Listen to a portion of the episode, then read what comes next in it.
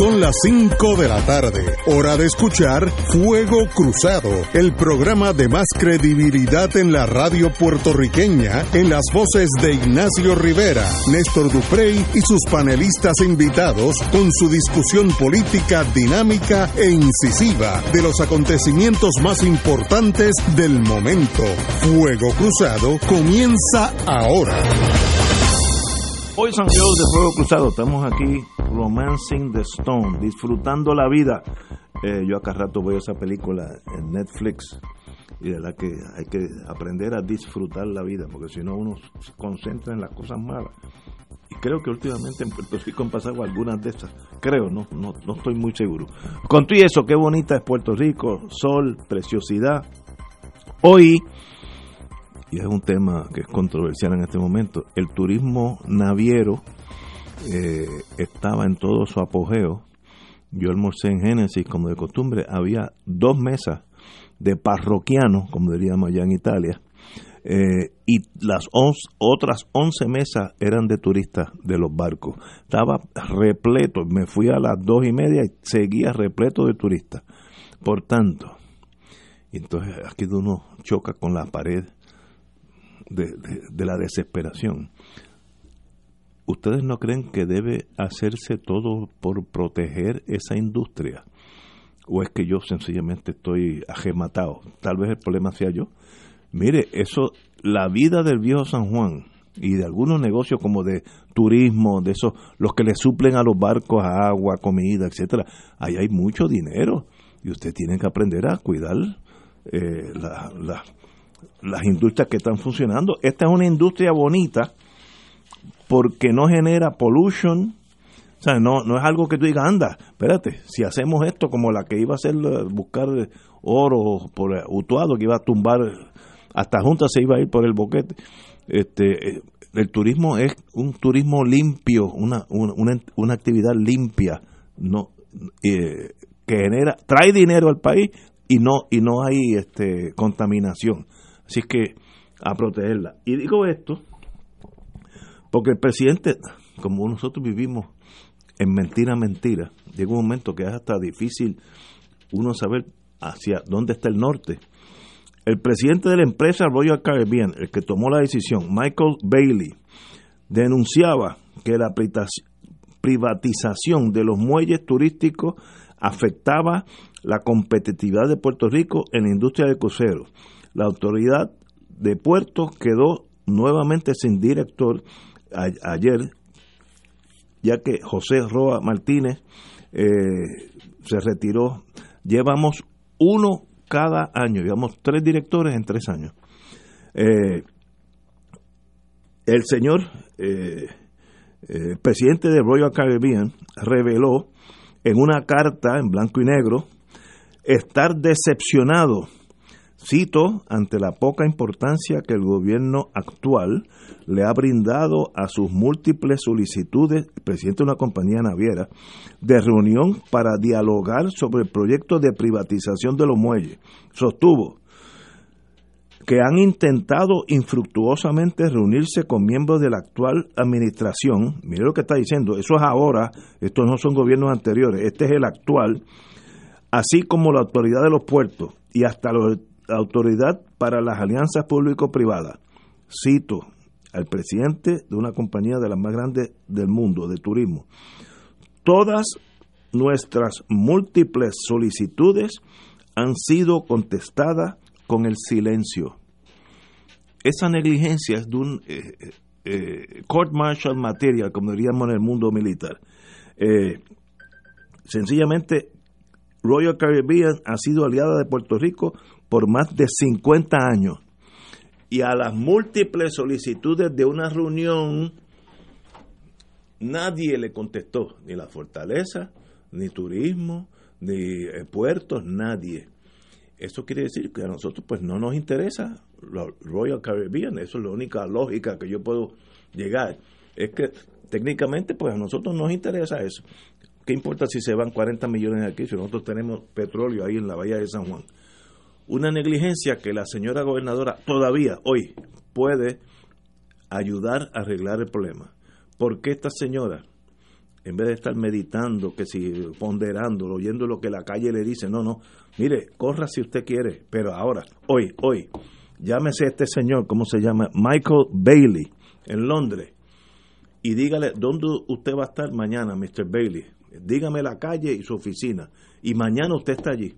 No es que él tenga que hacer una, una cita para venirla a verla a usted, usted va a irlo a verla a él. Y se salve esa industria, porque él, como dicen los ingleses, todas mis gestiones han sido contestadas con el silencio. ¿Qué, qué, qué puede uno más frustrarse con esta actitud? No, no, ni le entiendo, porque no es que este señor iba a hacer un boquete para buscar oro en, mutuado, que bueno, ahí hay ciertos aspectos negativos. Este señor llevaba 50 años viniendo a Puerto Rico y quiere seguir viniendo y todas sus múltiples gestiones de reunirse con alguien fueron contestadas con el silencio. ¿Qué más uno puede decir excepto qué decepción? Compañero Rachel. Pues Ignacio, tú llevas más de una semana recomendando a la gobernadora y no te hace caso. No me ha hecho caso ese muchacho. No te hace caso. Pero yo creo que tenemos que poner esto en perspectiva. Porque estamos hablando de la autoridad de los puertos de Puerto Rico, que no ha sido ni, ni es una agencia de desarrollo económico como debería ser. Si tú vas a la autoridad de los puertos de la ciudad de Boston, pues ellos manejan todo lo que es desarrollo económico y, y tienen personas completamente adiestradas en cada industria relacionada con lo que es el puerto de la ciudad de Boston. Así que para empezar, esa agencia está descabezada.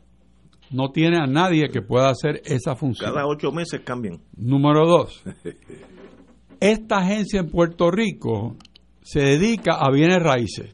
Lo que hace es arrendar con un contrato típico que lo que hacen es llenarle cuál es la parte y cuánto vale. Y entonces tiene unas cláusulas muy buenas para los arrendadores, digo, los arrendatarios, eh, porque cada vez que tú inviertes, pues se va contra la renta. O sea, es una agencia de bienes raíces en, en ciernes, porque no, no tiene tampoco la mentalidad que uno esperaría de ese tipo de agencia.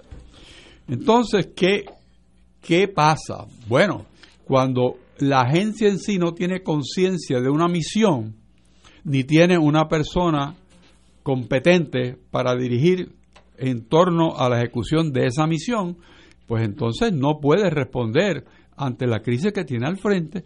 Llevamos ya bastante tiempo, desde septiembre, que esto es una realidad que está caminando. Y la, la industria ha tratado por todos modos de, primero, lograr atención hacia el problema y, en segundo lugar, lograr una respuesta que permita que Puerto Rico siga siendo un puerto preseleccionado por una industria que es pujante y creciente y que está eslabonada con la hotelera, con la industria de eh, los restaurantes y de la aviación, porque todo es una sola cosa. Cada elemento de lo que he descrito está concatenado uno con el otro. Hay lo que se llama un eslabonamiento económico. Eso se perdió de perspectiva. No hay tal cosa. Porque tenemos ahí claramente la petición de una persona que quiere quedarse. Tú lo estás diciendo. Pues, entonces, si tú no me atiendes, yo me voy y te voy a decir ya cuál es mi schedule de ida. No me voy a ir hoy día pasa como el 936. Es una muerte anunciada segura. Pero nos ponemos a bailar rumba y ahí nos quedamos. Eh, estamos en el divertimiento, como tú dices, de candidatura de Georgie Navarro. Que ese es un problema que no, no tiene que ver irrelevante en este momento.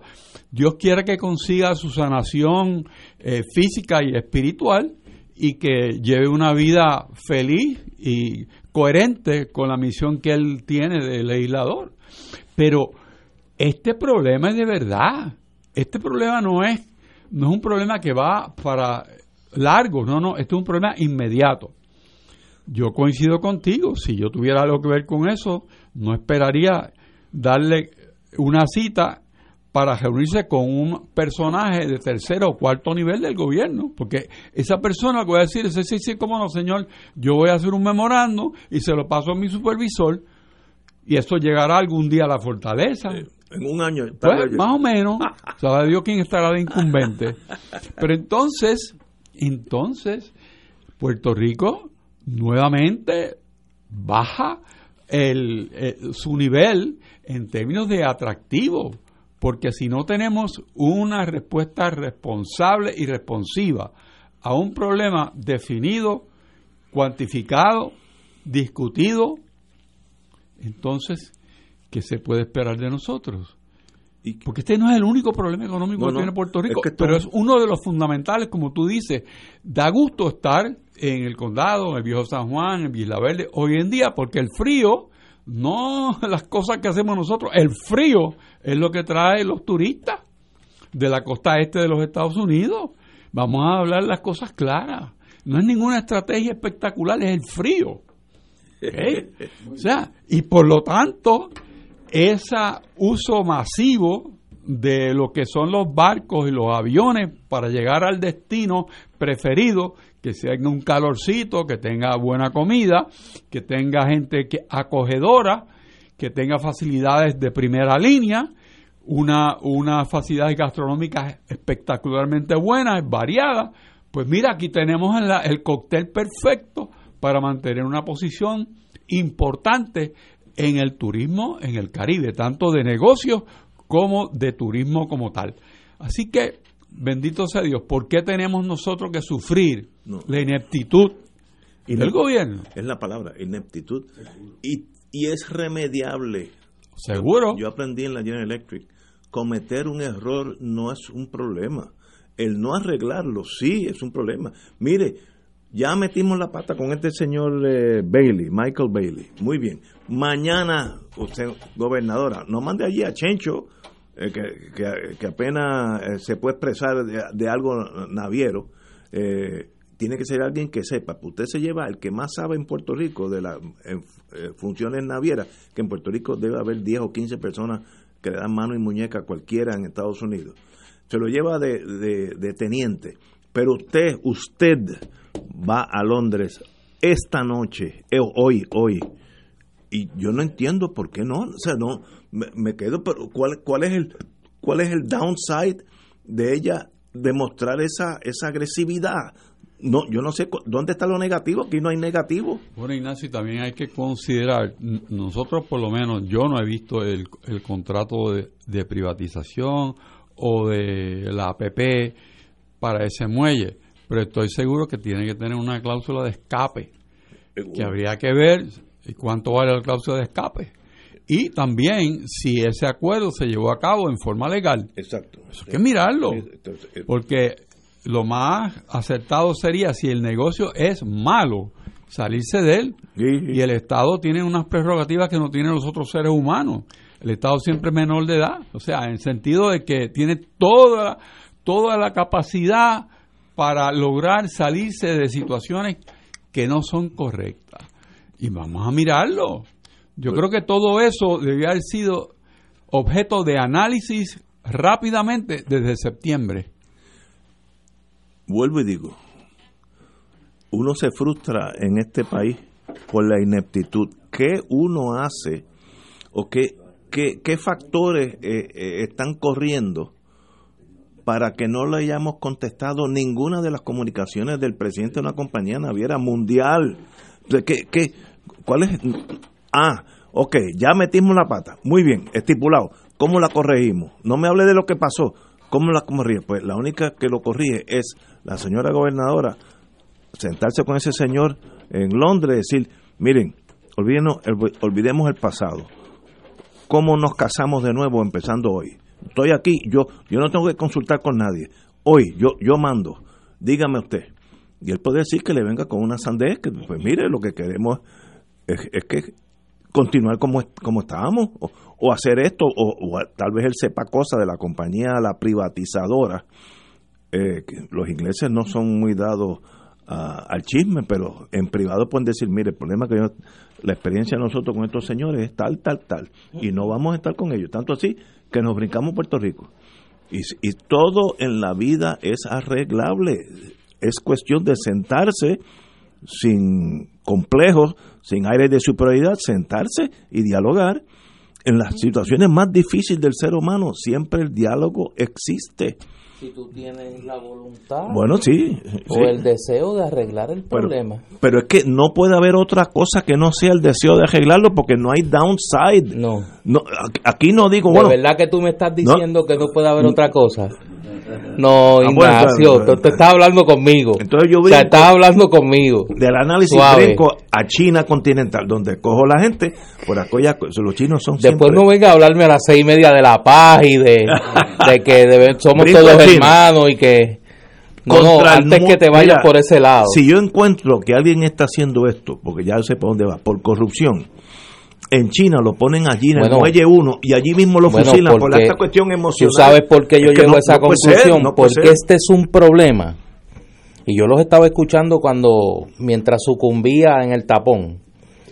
Eh, y ustedes han hecho particularmente, Héctor, un análisis más que lógico pues, pues, de un gobierno cuyo objetivo fuera el bien común y que fuera desarrollar, no te rías porque es que ahí es que viene el problema.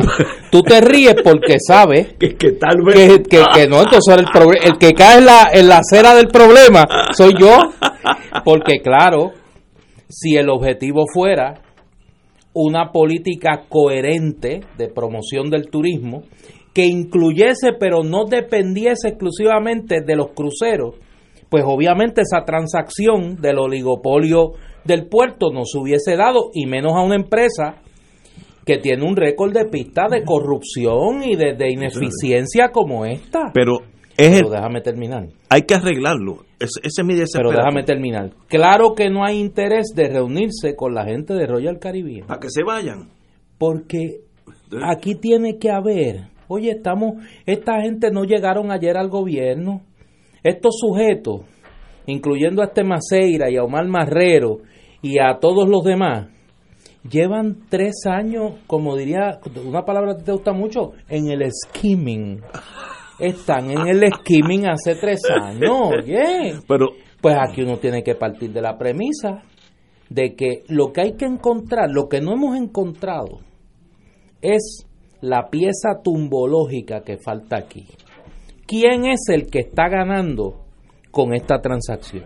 No es el pueblo de Puerto Rico, pero aquí alguien está ganando con esa transacción. El pueblo de Puerto Rico es el gran perdedor. Por eso, pues ¿quién es el que está ganando y por qué? nadie, nadie tiene derecho, aunque no, y no, no te escudes con el Código Civil, casi los contratos, lo que sea. Eso yo me lo brinco. Nadie tiene derecho a hacerle un daño permanente a este país por hacer cuatro pesetas. Nadie tiene ese derecho y nos, los abogados a veces nos confundimos con las leyes. No, no, es que es una cosa tan importante que hay que brincarse las leyes. Pero es que eso no puede ser. Eso sería, eso sería hasta lógico. no hasta lógico. Dame poder para que no, tú. No, no, no. Si, si tú estuvieses hablando con una gente que esto tú dices, bueno, ¿cómo es posible que este gobierno que llega, lleva un récord prístino? De servicio al país haya caído en este error. en este error. En este error. esto tiene que ser un error, pero no. Lo que han hecho es consistente con lo que han hecho en otros. Oye, aquí está la directora ejecutiva de ACES acusada. La salud de la gente. Y la de educación. Aquí está la secretaria de Educación acusada. La educación de los niños y niñas. Mira, que se tumba en el puerto no es nada. Pero no, no. Por eso, Ignacio, yo te entiendo. Lo que pasa, y ahora voy a, a, la responsabilidad que usted me parece que muy correctamente eh, le reclaman a la gobernadora. ¿En qué anda la gobernadora? Está contando, por eso contando alcalde a ver si corre o no corre a la gobernación. usted arregla lo de las navieras y tiene más chance los puertos pero el, turismo naviero, usted arregla eso y tiene más posibilidades de seguir como gobernadora. Ah, do your job. Tú viste lo que hacían la gente, el DMO, el DMO este que crearon. Oye, un desayuno de 5 mil pesos. Mira, ¿tú sabes cuántos desayunos yo me como? en Los Pinos, allí en Miramar, con 5 mil pesos. Mira, hasta que me muera, desayuno hasta que me muera. O sea, 6 mil pesos un desayuno, chicos. Fíjate, si yo fuera gobernador, para que ya uno tiene cana. Yo, yo gobernador llamo a Héctor Richard, licenciado Héctor Richard, en su plano profesional. Digo, mire, este es el contrato que se firmó. El rol suyo como abogado es anularlo ¿Cómo lo hace? Para eso usted tiene una oficina de mucha gente competente. Yo mañana voy a firmar otro acuerdo con la Royal Caribbean para que las cosas sigan como estaban. Y usted litiga. Y pues sí, se acabó. El Estado tiene el poder de hacer eso. Aunque luego de aquí a cuatro años un juez me dice que yo tenía equivocado. Sí, me equivoqué, perdón. Pero ese muelle se queda aquí. Pues, pues para eso es que uno, para eso es que uno es electo uno no es electo para pasear con cajitos con las bombillas prendiendo pero y apagando. No fue electa, eso es lo que bueno, pero, que la elijan. Pues muy bien. Mire, ya hay gobernadora, pero do your job. Y mañana debe estar en Londres hablando con este señor. Me, como me sube la presión y, es, que, me preocupa tu salud, caballero me está, me, está mandando mensajes Oye, no no no y lo más sorprendente hoy y yo quiero que conté porque en algún lugar se graban estos programas es la primera vez que don Héctor Reichal está molesto. Lo escuché molesto y con razón. No, no, no, yo me preocupé, mira, aceleré. Ahí, me, ahí fue que en el tapón me puse ansioso. Yo dije, yo tengo que llegar allí a poner un poco de serenidad, porque estos dos personajes se me están muriendo allí. Yo, y yo esto voy a decir algo muy personal entre Héctor y yo, yo lo considero a él como la guillotina francesa mientras más se eleva, más duro va a dar. Así que cógelo suave. Para eso son los abogados y triunfantes, porque saben hacer las cosas. Si esto es un, un acto, un tumbe, es nulo el contrato. Y usted, Rachel Escalera, lo, lo, litiga por los próximos 80 años. Pero, pero esto se acabó hoy. Pero vamos a simplificar el análisis. ¿Quién es el que está cobrando por esta transacción. Falo demónico, Y aquí no hay mucho sospechoso. No, aquí hay un aquí hay un top five. aquí hay un top five. Aquí son los mismos siempre, como decía Luis, de usual suspects. En China que están los cinco y ya, ya lo tienen. Sí. Señores, vamos a una pausa. Fuego Cruzado está contigo en todo Puerto Rico.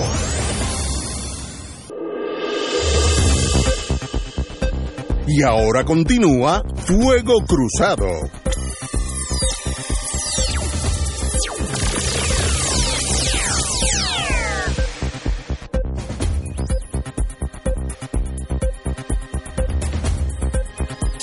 Amigos y amigas, gracias por los amigos que me tocan el tema de las navieras. Eh, como dije anteriormente, hoy San Juan estaba lleno, lleno, lleno los restaurantes de turismo eh, me alegré mucho y me frustré cuando llegué aquí y leí las noticias esas que nadie le ha contestado al presidente de una compañía internacional nada, nada, ni eh, todas mis varias ofertas han sido contestadas con el silencio. Eso es un insulto que un país, mire, el, país de octavo nivel contesta. ¿A que te digo cuál va a ser la respuesta? No sé. Que eso es un mecanismo de presión de parte de las navidades. Ah, sí, sí. Entonces viene la cuestión. Y él no está aquí para mandarnos a nosotros, la cuestión emocional. Pues entonces hay que fusilar a la gente. Entonces, fíjate, digamos, yo parto de esa cosa. Bueno, buenas noticias. El representante Georgie Navarro pidió disculpas hoy miércoles por los incidentes que provocaron que el liderato del Partido Nuevo tomara acciones. También anunció que accedió a entregar la presidencia de la Comisión de Gobierno, lo cual ahora estará en manos del presidente de la Cámara, eh, Carlos Johnny Méndez. Cito al señor representante. Quiero pedirle disculpas a ellos y al pueblo por lo que pudo ser una actividad social, que pudo ser agradable en un momento y luego tomó otro giro. El compromiso que hice con ellos es tomar control de mi vida personal que no afecta en nada mi labor legislativa ni con mis constituyentes, dijo Navarro. Voy dirigido a enfocarme en el aspecto personal y tener control total para evitar esos señalamientos. Quiero agradecer a aquellos que utilizaron esos momentos no agradables porque me abrieron los ojos. Me abrieron los ojos para que esa proyección, que no es la de Georgie Navarro, que no es la que mis constituyentes se merecen, sea reenfocada por completo. Les garantizo que Georgie Navarro de ahora en adelante va a ser completamente diferente al que en situaciones personales se proyecta no correctamente como son, pero dan un mensaje incorrecto. Yo creo que eso son unas buenas noticias. Me da la impresión que este señor finalmente ha chocado con la realidad que tiene un problema con el alcohol severo y que es una enfermedad curable. Tiene que ah, primero aceptar el problema, que yo creo que ya lo ha hecho, y pedir disculpas y en eso eh, enmendar su comportamiento y eso se hace manteniéndose totalmente alejado del alcohol por el resto de su vida.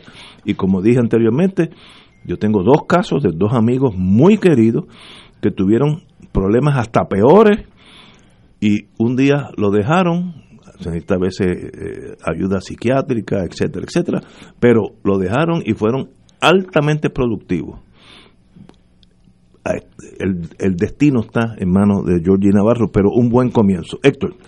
Todo el mundo tiene el derecho a rehabilitarse. Yo, yo creo que eh, el representante Navarro, si verdaderamente cree lo que dice en ese, en ese comunicado de prensa, pues va en el camino correcto de la rehabilitación.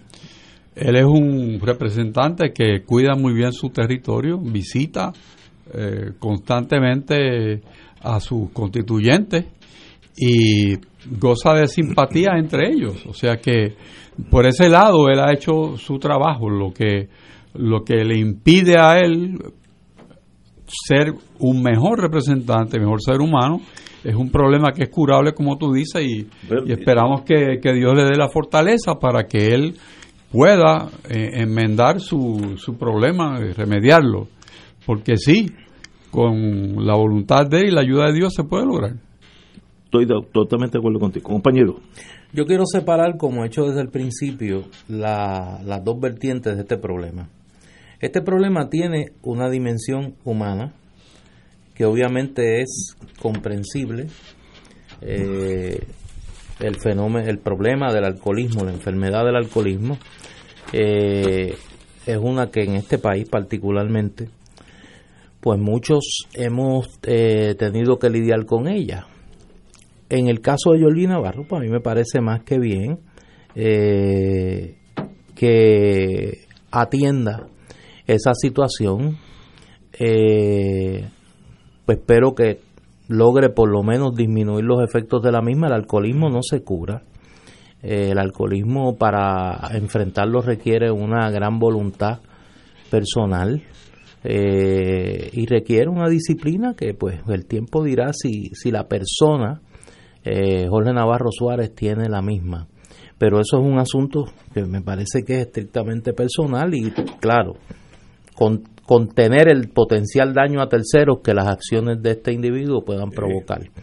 Ahora, eh, Navarro no es un ciudadano privado, es un funcionario electo del pueblo de Puerto Rico, es un legislador y en ese sentido desde el día uno planteé en este micrófono que lo menos que se podía hacer era pedirle que abandonara la presidencia de la Comisión de Gobierno, que es la segunda comisión de importancia y de poder en la Cámara de Representantes, solo superada por la Comisión de Hacienda, porque la Cámara de Representantes tiene la responsabilidad primaria de atender el presupuesto de gastos del gobierno de Puerto Rico.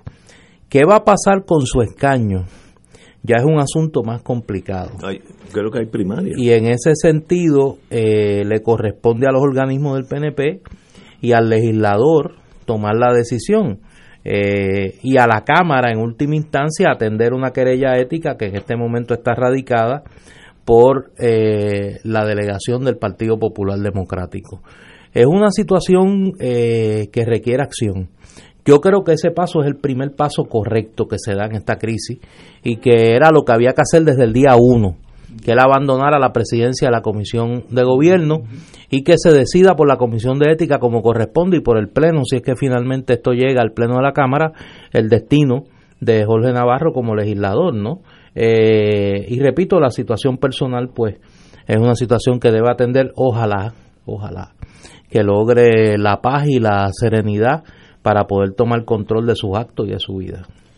Estamos de acuerdo. Y, compañero. El presidente del Senado hizo expresiones hoy sobre el, la segunda parte del tema que, que Néstor presenta. Johnny Méndez. Dijo que el presidente del Senado, como ah, presidente del Partido Nuevo Progresista, como presidente. dijo que, pues, que está muy bien, pero coincide, yo creo que con todos, que el representante Jorge Navarro lo va a aquilatar, lo va a medir, lo va a mirar de cerca el pueblo que en una primaria va a decidir si él es idóneo para esa posición y luego el pueblo de Puerto Rico en las elecciones.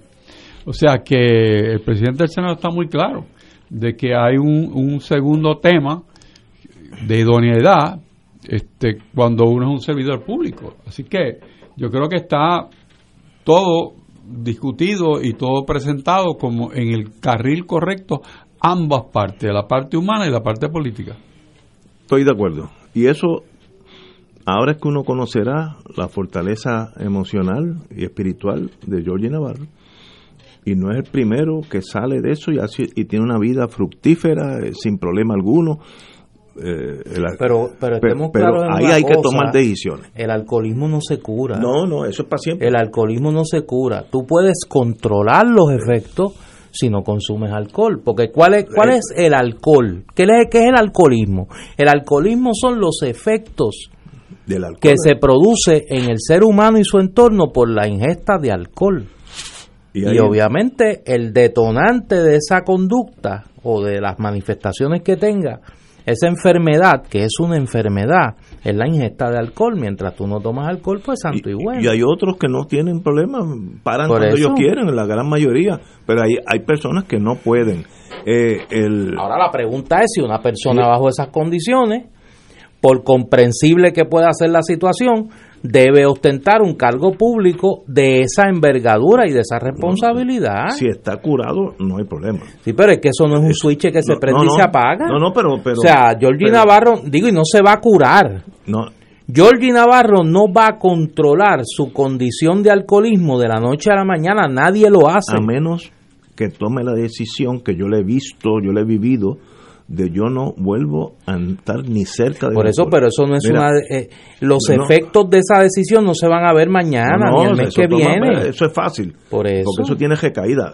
Mi, mi amigo que estoy hablando el que amaneció en una finca de, de China en Florida y no sabe ni cómo llegó allá eh, era tan abstemio al alcohol que una vez en, en el siglo XX hicieron algo borracho un bizcocho borracho. Una sopa borracha. O sopa borracha. Este, no, no, perdón, pero era un postre, un postre. ¿Es un postre? Ah, sí, okay, así se llama. Y, y él preguntó, dijo, no, pues eso tiene un poquito de ron. Y yo, yo no le probaba, o sea, yo, yo me comí la parte de él, la, la parte mía, pero yo no probaba dónde está el alcohol. Ah, bueno. Buenísimo. Pero él estaba tan consciente que no podía ni tocar algo de carambola no era darse un palo de ron, era comerse un bizcocho que había, una de las partes era de ron. Y dice, no, ni eso. Y ahí yo digo, oye, usted se curó de verdad, usted ya pasó, eso fue difícil. Y, le doy gracias a Dios que amanecí en una finca allá en, el norte de Florida, de Chile. Ahora la pregunta, la pregunta. ¿Podrá él hacer eso? Eso lo Yo creo que en ese sentido el, el presidente del PNP eh, tiene razón, o sea eh, eh, la idoneidad legislativa de Jorge Navarro está por verse. Claro, exacto. Está por verse. Si amanece de aquí a dos o tres semanas en un cafetín a puño limpio con los parroquianos, pues, pues tiene problemas. Esas cosas no son black and white. Ahora, remediable, absolutamente. Oye, hay cosas en las que uno no le gusta tener la razón. Y yo tengo que admitir que a veces aquí uno dice cosas que cuando uno se va a la, a la tranquilidad de su hogar, uno dice, Señor, yo, yo quisiera equivocarme y yo quisiera no tener razón en lo que acabo de, lo, que dije hoy y que la, la, la, verdad eh, me, me, me corrija.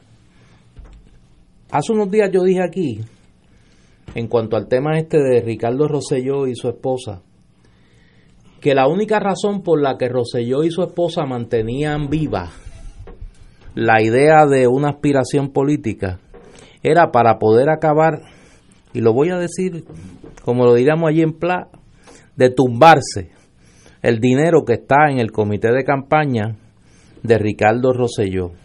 Oye, y como diría en el campo, yo te juro por lo más sagrado, que yo creía que yo estaba exagerando. Yo después me fui y yo dije, bueno, Néstor, la verdad que tú estás que no crees en nadie. Hoy sale la noticia, por voz del Contralor Electoral, que de lo que queda, lo que queda del fondo de campaña de Ricardo Rosselló, 800. que son 800 mil dólares de 2 millones, de 2 millones de dólares, ahora quedan 800 mil dólares y que ya han gastado, que, que le hayan pedido permiso al contralor electoral, al querido amigo Walter Vélez, que es una persona honesta, seria, eh, mejor no puede, no, en mejores manos quizá no puede estar esa oficina, que ya se lo han gastado eh, en alquilar unos vehículos para la visita que hizo la señora Reizaga a Puerto Rico, que incluye tres vehículos de motor y hasta un car seat alquilaron y una encuesta que alegadamente costó 40 mil dólares. Yo dije aquí, y por ahí tiene que estar la grabación, y se van a inventar una encuesta y la van a pagar y una encuesta que cobre cinco, que cueste 5 mil la van a pagar a 50 mil. Me equivoqué por 10 mil. Me equivoqué por 10 mil. Pero por poco pego el número y todo. Y entonces, tú te tienes que preguntar, ven acá, pero ¿con quién uno está lidiando aquí? O sea, ¿qué clase de mentalidad es esta de esta gente? Y ya verán que este mes van a seguir alimentando esa idea para acabar de tumbarse los 800 mil dólares. Porque mira si son mezquinos, que no le pueden dar ese dinero al Departamento de Hacienda. Se lo tienen que fotutear, para hablar, para que la, que la gente me entienda. Se lo tienen que fotutear. Y es legal. Pero claro. Es legal, ahí no hay delito alguno. Y entonces, cuando tú buscas, porque ahí es que se complica el panorama, tú buscas a quién, a quién le mandaron a hacer la encuesta, que es una compañía, que es una especie de carabelita font. O sea, mira, te voy a, te voy a desgranar lo que gastaron esta gente, que, que es insólito. Ellos sometieron un presupuesto al Contralor Electoral de 100 mil dólares para gastos de transportación y alquiler de vehículos. 100 mil dólares. 100 mil dólares. Además de eso, costearon 36 mil dólares en gastos de transportación. 36 mil, Ignacio. Eh, de gastos de transportación de la primera dama, que incluye 2 mil dólares para alquiler de una guagua y asientos protectores para los hijos de la señora Arreizaga, más los 40 mil, más los 40 mil de la alegada de la alegada encuesta. Yo conozco, yo creo que a la inmensa mayoría de los encuestadores de Puerto Rico. Y tuve la oportunidad de trabajar cuando estuve en la campaña de David Bernier con Peter Hardy asociado, que es la encuestadora histórica del Partido Popular Democrático. Yo quiero ver quién fue el encuestador que le cobró a Ricardo Rosselló 40 mil dólares por una encuesta. Alegadamente, la, la firma eh, es una firma local y sería interesante ver en qué consistió esa encuesta, porque no tengo duda alguna de que esto es otro esquema para seguir medrando ese, ese fondo, ese fondo de 800 mil dólares, que estaba en 2 millones, que estaba en 2 millones. Lo dejan en cero. Sí, lo van a dejar en, cero, pero esa, y esa es la idea. Señores, tenemos aquí una pausa, amigos. Fuego Cruzado está contigo en todo Puerto Rico.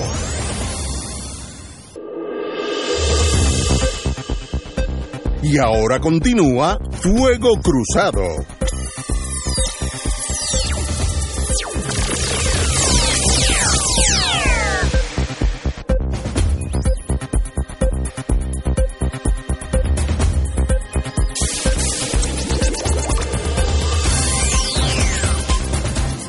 Amigas, amigas, regresamos a Fuego Cruzado. Eh, quiero decir, está saliendo una noticia ahora mismo en, el vocero. Eh, y yo creo que la tengo que mencionar. Victoria Ciudadana denuncia lentitud en certificación del partido. El movimiento Victoria Ciudadana denunció hoy la inacción por parte de la Comisión Estatal de Elecciones ante la demora de la certificación del movimiento, pese a que radicaron el 20 de noviembre el último grupo de endosos requeridos para ser certificado como un partido por petición. Radicamos, cito ahora, radicamos en exceso el número de endosos requeridos para que nos para que se nos dé la franquicia electoral y se nos certifique como movimiento con derecho a comparecer a las elecciones 2020. El problema que tenemos y estamos y estamos el, problema que tenemos y estamos es, y estamos llamando la atención de la Comisión Estatal de Elecciones es que la ley electoral tiene una serie de fechas límite que todas se vencen en diciembre y que nos impiden en muchos sentidos continuar con nuestro plan de trabajo, dijo la presidenta del movimiento, la amiga, la licenciada Ana Irma Rivera Lacén. En conferencia de prensa se mencionó que la ley electoral requiere la certificación como partido para poder iniciar la erradicación de candidaturas el primero de diciembre. Ya eso pasó. Pero a la misma vez establecen que se presenten endosos hasta el final de diciembre. No tiene lógica. Cito, en el caso nuestro, al no habernos certificado, todavía, todavía nos impide iniciar el proceso de la erradicación de candidaturas. También el primero de diciembre nos exigen a todas las entidades que van a las elecciones que se erradiquen también el número de candidaturas para los puestos de acumulación. No podemos hacer eso si no estamos certificados como movimiento. Bueno, esto es un impas. Rivera Lacen comentó que la ley electoral también indica que las entidades que quieren tener la franquicia electoral tienen hasta el 30 de diciembre para erradicar los, los endosos. Están chocando con la con la burocracia clásica, me da la impresión. Bueno, compañero. déjame explicar Como usted, Usted está dentro. Sí, no. En esta eh, sí. En esta, sí, en esta sí.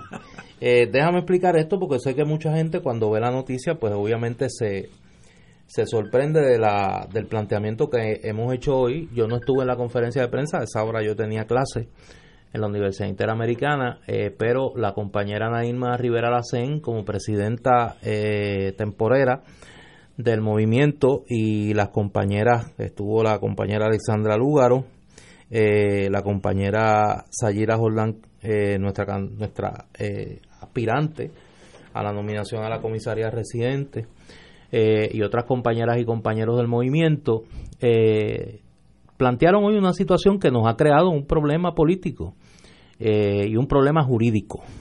La ley electoral dice que del 1 al 30 de diciembre deben radicarse las candidaturas para los puestos electivos a ser seleccionados en las elecciones de noviembre del 2020.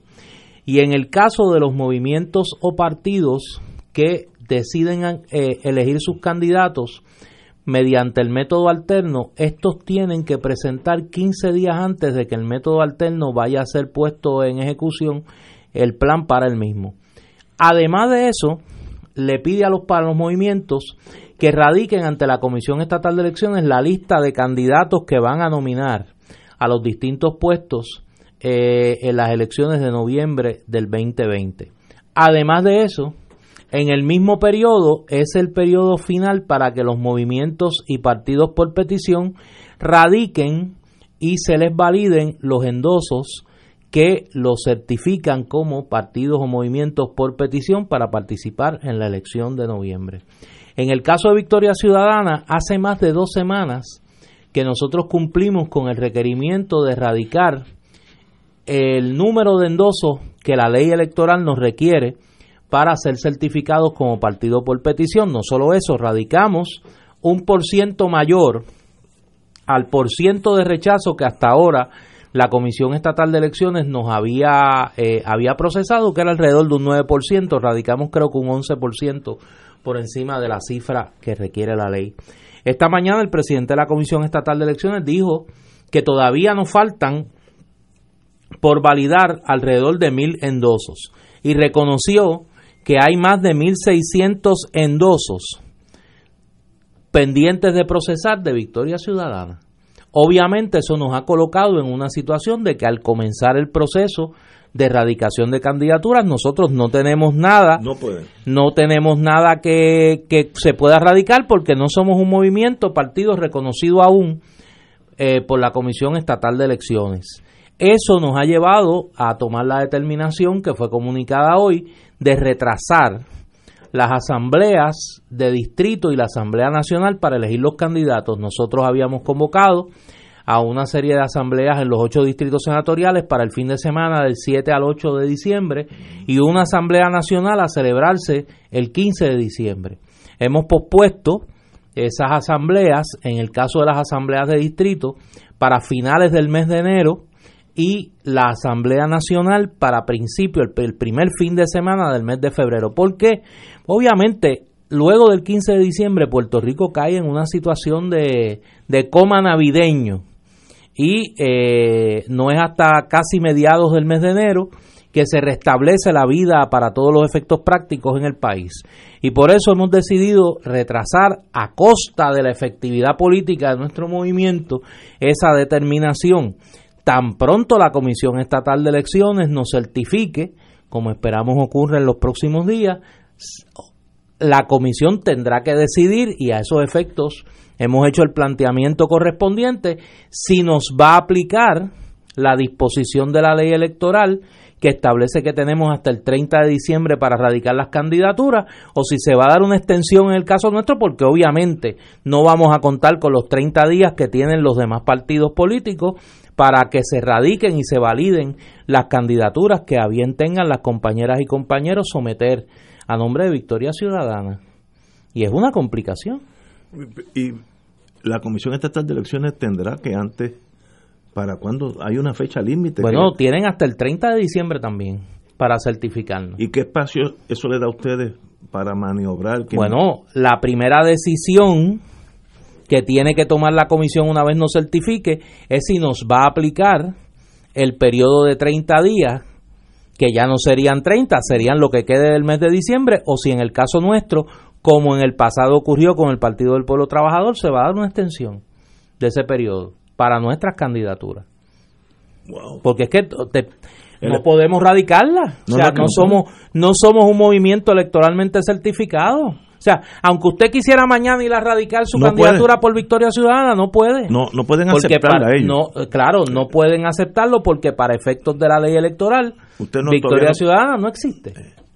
Es sencillamente un grupo de ciudadanos que están buscando firmas para inscribirse como un movimiento electoral. Pero ustedes dicen que ya tienen no, no lo decimos nosotros, no, lo dice la comisión. Hoy el presidente de la Comisión Estatal de Elecciones admitió que ya hay validados más de 46 mil endosos, pues, que nos quedan por validar mil endosos y que ellos tienen pendientes de procesar 1.600 endosos nuestros. Ah, ya está, ya está. Si, el si la cantidad de endosos eh, rechazados se mantiene en los por ciento o quizás un poco más porque se ponen más estrictos, me imagino yo, para seguir retrasando con, todo y eso, ya llegaríamos a la, a la, a la meta. Oye, y una pregunta. Una vez que lo certifiquen, que estoy seguro que lo van a certificar, es un FEA completo. Nosotros radicaremos el plan para eh, la puesta en marcha del método alterno de selección de candidatos, que va a ser asambleas en los distritos senatoriales. Como el PIB, ¿no? Como el PIB. Y una asamblea nacional para elegir los candidatos a la gobernación, a la comisaría residente y a Senado y Cámara por acumulación. Y eso sería en enero ya. Eso va a ser no en febrero. Wow. En febrero. Sí, sí, muy bien.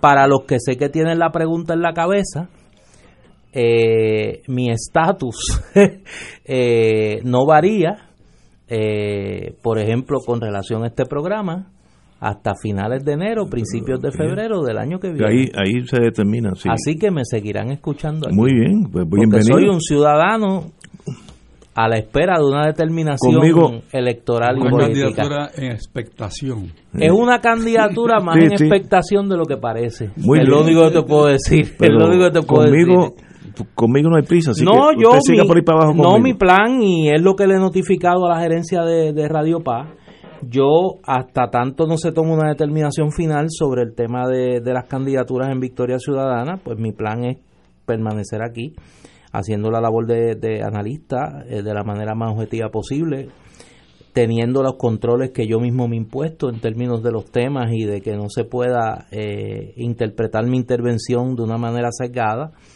sin dejar de ocultar pues quién soy, lo que pienso y pues eh, los planes que tengo en mi vida, ¿no? Pero obviamente eso también está sujeto a unas determinaciones políticas que Victoria Ciudadana tiene que tomar y que yo le he comunicado a mis compañeros que en función de las mismas, pues yo tomaré las decisiones personales que tenga que tomar. Muy bien, le deseamos lo mejor al compañero y me apenaría muchísimo si usted coge por otro sendero, pero es una decisión que hay que esperar. hay que esperar. el tiempo dirá. Este, tenemos que ir a una pausa, amigos. Son casi las 6 de la tarde.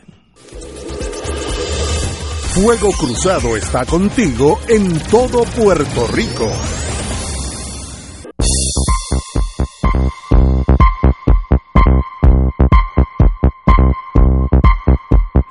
Regresamos, amigos y amigas, a Fuego Cruzado. Compañeros, se nos quedó un tema.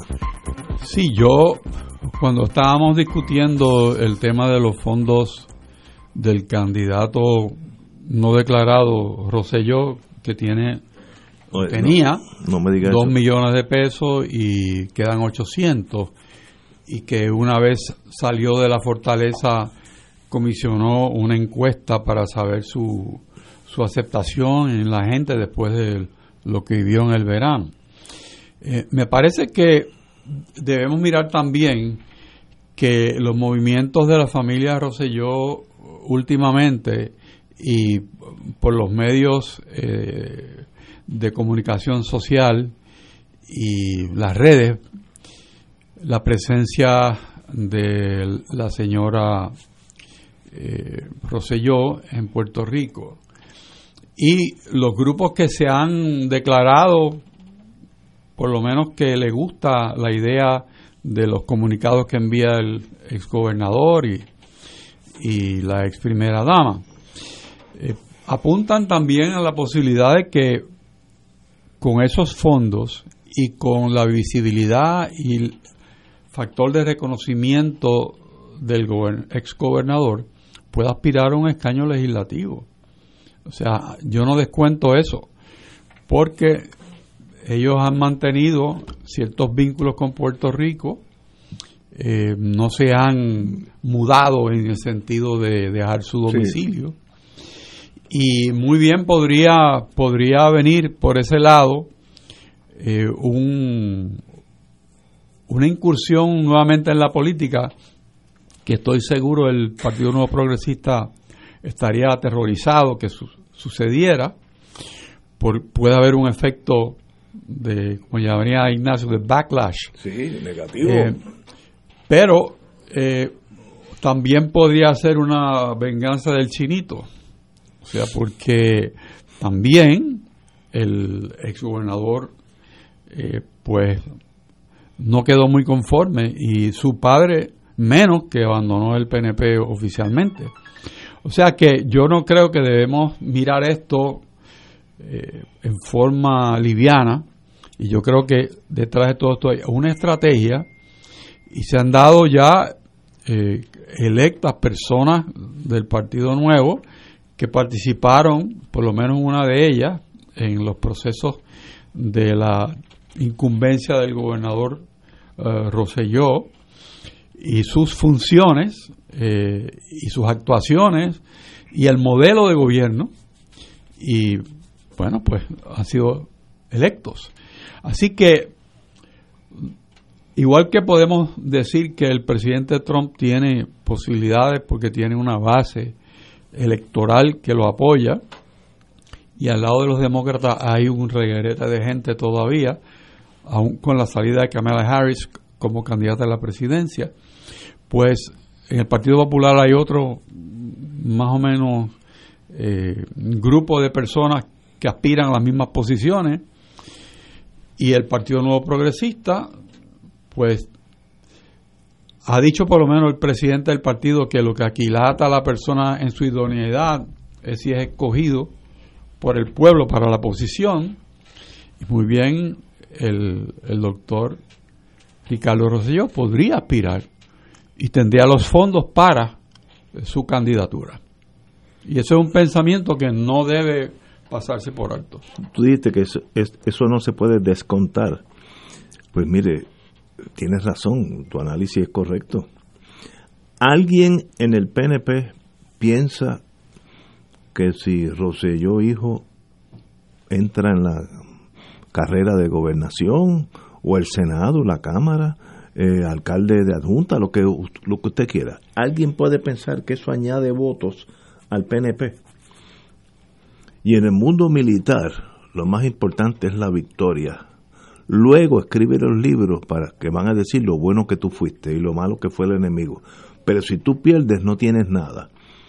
Eh, los que deben estar contentos con todo este manplé tiene que ser el Partido Popular, le está cayendo el mango en la falda sin haber hecho nada. No, yo creo que el Partido Popular tiene su propio problema. No, no, no, sí, ese, ese está en el centro médico en, en emergencia médica. Sí, pero, pero yo creo Ok, pero, y, y el otro que estaba saludable, el levantador de pesas, no, pero ahora, ahora demuestra que tiene problemas. No, no, pero ese, eh, cuando yo era joven, más joven todavía, quizá. Yo recuerdo, a mí hubo una época que me gustaba el boxeo, ya no me gusta. Pero recuerdo una pelea de Larry Holmes y Mohamed Ali. Cuando Mohamed Ali estaba ya al final de su carrera y Larry Holmes también. Y era un cuestión de ver quién se caía primero. ¿Quién aguanta más? ¿Quién aguantaba más? Y yo creo que esa es la situación del PNP, del Partido Popular. No creamos bajo la bajo el análisis binario de, de, los últimos 40 años de que el problema del PNP es la salud del Partido Popular y viceversa. Aquí puede ser que nosotros veamos el desplome de los dos partidos. implosión. La implosión de los dos partidos y veamos un, un, escenario electoral distinto. Pero te lo señalo porque como dice que el Partido Popular está gozando, no, no, el Partido Popular no está gozando porque tiene el plato lleno con sus propios problemas. O sea, el Partido Popular tiene, un problema, tiene, muchos problemas. candidaturas también posibles en el Partido Popular. Que no arrancan. Eh, pero No, y otras que no se han declarado, pero que están ahí esperando un momento dentro de este mes para... Oye, hay un amigo nuestro que está en esa, dicen. ¿Quién? Que ha venido a este programa, estuvo aquí hace unos días, sí. Pero, sí, amigo nuestro, amigo ¿Pero nuestro. miras a hacer qué? Eh, quiere irse a, a, parece que a Washington. Sí. Después que vende el libro se va para Washington. No, pues, que no me hagas hablar, no me hagas hablar. yo no, yo no que sé. sí, tú sabes, No, tú no sabes. sé nada. El que Ahora, se, no, no, y ahí es que se va usted el, am- el otro amigo tuyo. Nada al conde. Nadal Que ese es Conde. mi, mi hermano. ese es Sí, mi hermano. ese le van a buscar por acomodo. eso- por eso le van yo- a buscar acomodo Por eso razonable. yo asumo, ¿verdad? Este, esta postura de, de que estar abierto, Sí. que los dos partidos tienen eh, una situación Sí. parecida. Ya los alcaldes populares jugaron hoy su, su ficha y dijeron, mira, nosotros vemos con buen ojo que Aníbal corra para Washington. Y entonces le cierran una puerta a Yulín de posible negociación. Ellos están cuadrando su Muy juego. bien, pero mira, yo no yo no puedo analizar al PN, al Partido Popular porque de verdad no puedo, nunca he podido. Como diría Carlos, no es analizar. No, no es analizable. Ahora, yo puedo analizar bastante bien el Partido Nuevo. El Partido Nuevo es una maquinaria que obtiene un montón de votos. metiendo la pata, uno que otro que va preso, con eso tiene el momentum histórico de seguir ganando.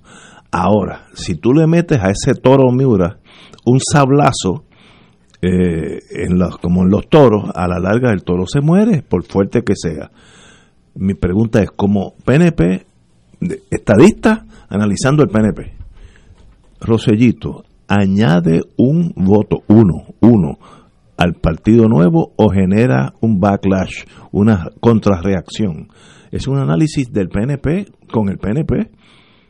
Mirando desde afuera, yo no estoy adentro, yo creo que eso cuesta votos y ningún candidato debe ser refrendado por el movimiento que sea si ya hay un análisis que cuando tú entres aquí tú vas a costar votos.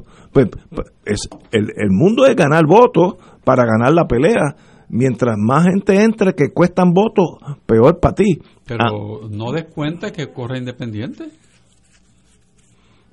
Jesus, me estás complicando. No, el Papa corrió rating, que corre independiente no, es nada. O sea, no es nada. Esto no es, esto no es estamos hablando, nuevo. Estamos hablando del mundo de lo posible, que es la política. Por eso. Y en eso le haría daño también, porque los votos que él se llevaría son básicamente estadistas. Y fíjate que hemos dejado fuera de la ecuación en el análisis el factor Wanda Vázquez. Claro. Que ya hoy, hoy, por lo que uno lee en el Nuevo Día, que lo único que le falta es pegar pasquines.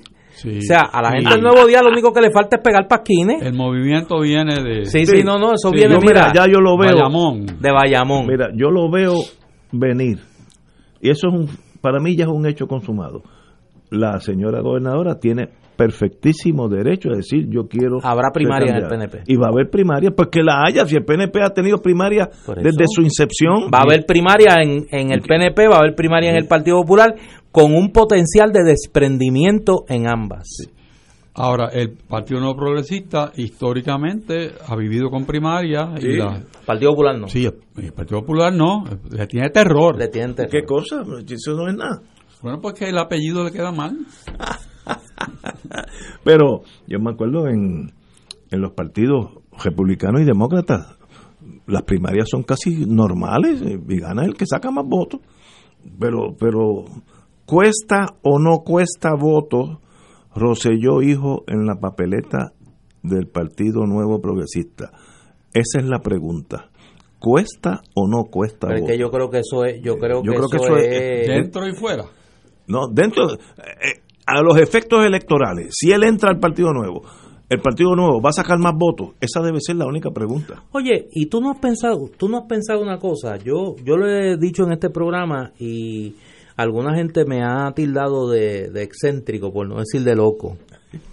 Yo he dicho en varias ocasiones que esta elección del 2020 se va a parecer mucho a la elección de 1940. ¿Qué pasó en el 40? En el 40, los tres partidos que fueron a las elecciones de 1936, a la elección anterior, se dividieron. El Partido Liberal se dividió. Surgió un desprendimiento que fue el Partido Popular. La, el Partido Unión Republicana se dividió. Y el Partido Socialista se dividió. Y fueron a las elecciones del 40 dos coaliciones. La coalición republicana socialista y la unificación puertorriqueña tripartita, que era un cantito del Partido Republicano un cantito del Partido Socialista y lo que quedaba del Partido Liberal. Y fue el Partido Popular. Fueron tres fuerzas que eran realmente una amalgama de lo que eran las tres fuerzas que habían ido a la elección anterior. Y aquí hay un escenario donde no es una locura pensar que cuando lleguemos a noviembre del 2020 vamos a ir con un partido nuevo progresista dividido, con un partido popular democrático dividido, con una tercera fuerza política que es Victoria Ciudadana y un partido independentista que probablemente vaya fortalecido a esa elección y tengamos un escenario distinto a lo que ha sido el escenario electoral de los últimos 52 años para las elecciones de, para el 2020, desde 1968 para acá. Un factor, yo lo he, lo he mencionado aquí, estoy ahora como analista, no, no analizando con el corazón, sino con, con el cerebro, es si en el año electoral hay 15 arrestos por corrupción dentro del PNP, de funcionarios del PNP. Eso hace daño electoralmente, eso no no, ¿sabes? No hay no es analizable. ¿Eso va a suceder o no? Yo, mi inclinación es que van a haber unos arrestos. Lo ideal sería que arrestaran siete populares y siete PNP. Entonces se balancean la, la, mala sangre, se balancea entre los dos. Pero si de 15 son 15 estadistas, pues eso hace daño. Entonces podría uno verse que, que eh, no, no, era, no sería tan fácil volver a ganar las elecciones. Pero, let it be. Falta menos de un año. Concentrarnos, concentrarnos a, esperar, da y sobra. Oye, ¿qué pasó de ayer a hoy que el número aumentó? ¿Cuánto yo dije ayer? De 10, 10 tú dijiste. Ah, 15, ya va por 15. Hay un margen siempre. Sí, no, por eso podemos, podemos estipular que son más de 10 y menos de 15. por, ahí. en el range. Para, redondear. Yo, pienso que sí, que va a haber movimiento en los amigos de la calle Chaldón. Sí. Porque, por ejemplo, los juicios que estamos esperando eh, que se den, lo de la secretaria de Educación, la secretaria de ACES, directora ejecutiva, pues están lejos, pero no tan lejos. Mayo, por ahí dice. si bien recuerdo. Posiblemente lo que haya en este momento es un, vaciado de información. Porque yo creo que ninguno de las personas que están acusadas, excepto los que son intermediarios privados gubernamentales, pues yo creo que, que están en disposición de, de no cooperar. O sea, yo creo que estas personas que eran funcionarios del gobierno van a estar cooperando porque el, el, sistema está hecho para eso. Sí, sí, sí. Los otros no sé, van a depender mucho de lo que hablen los funcionarios. Porque lo que estamos viendo es que lo que se dio en Puerto Rico es un modelo muy sui generis de, de corrupción. O sea, es crear la figura del funcionario no oficial que tiene acceso de fortaleza para adelante, que entra a las agencias, da direcciones, ofrece directrices, eh, escoge suplidores y recibe una comisión. O sea, ese modelo es muy, muy, muy peculiar. Y entonces me parece a mí que el gobierno de los Estados Unidos va a querer sanear eso. Y no creo que sea livianamente con un, con un pli de... No, va a haber cárcel. Va a haber cárcel, casos de cárcel. Pero... ¿Ayuda eso? No ayuda. Pienso yo que siempre hay unos más culpables que otros. Sí, Y entonces, por ahí, eh, posiblemente esté la verdad. Hay algunos que tienen el arte de dialogar y hay otros que dicen, a mí no me pueden tocar. Son dos reacciones humanas totalmente disímiles. Keller estaba pidiendo un transferencia de, transferencia de, juicio, se la denegaron. E, ese caso de ella está para el 4 de mayo. Y estaba pidiendo el adelanto del caso, era, o el atraso, algo así. Sí. Y se lo denegaron también. Sí, el juez dijo 4 de mayo. Ahí se va a ver.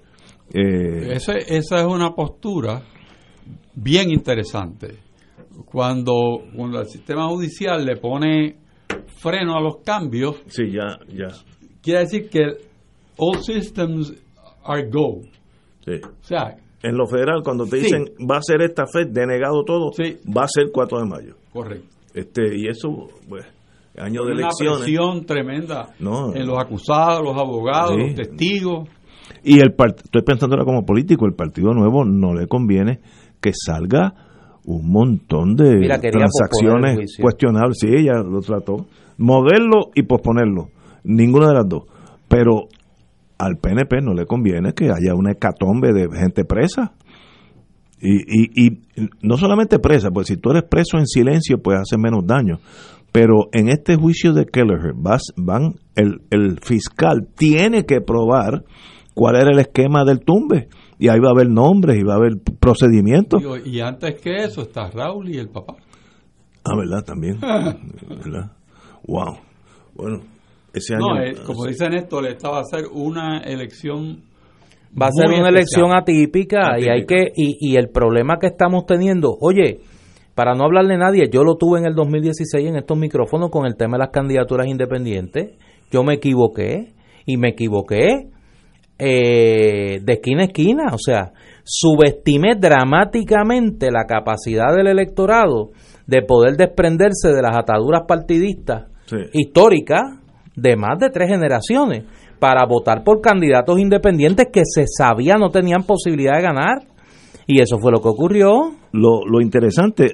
Y yo creo, perdóname, que muchos de nuestros colegas en el análisis político están cometiendo el error que se cometió, que, cometí yo en el 2016 y que se cometió por tantos en 1940 de subestimar lo que iba a pasar y de entender que todo iba a ser igual que siempre. A veces las cosas cambian, a veces los patrones electorales cambian. Es que yo creo que, iba a decir exactamente eso, yo creo que lo, lo de los candidatos independientes, o Sidre, de tal magnitud, porque no, no, no fue, no es, no fue que sacaron 13 mil votos, 180 mil, pudieron haber hecho un partido solito ellos dos eso una vez que pasa es más fácil que vuelva a pasar, porque ya la gente se desprendió de aquellas lealtades absolutas de casi eh, ser eh, religioso dentro de un partido y ya la gente puede caminar. La juventud es más difícil eh, guiarla como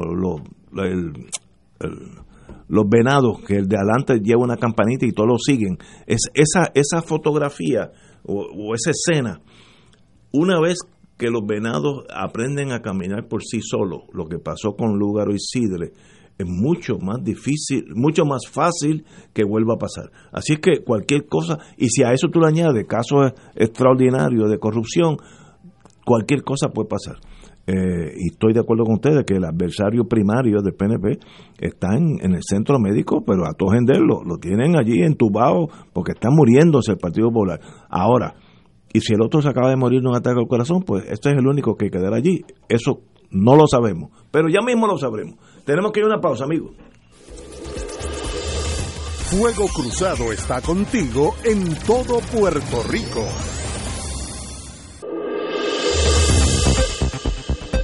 Y ahora continúa Fuego Cruzado.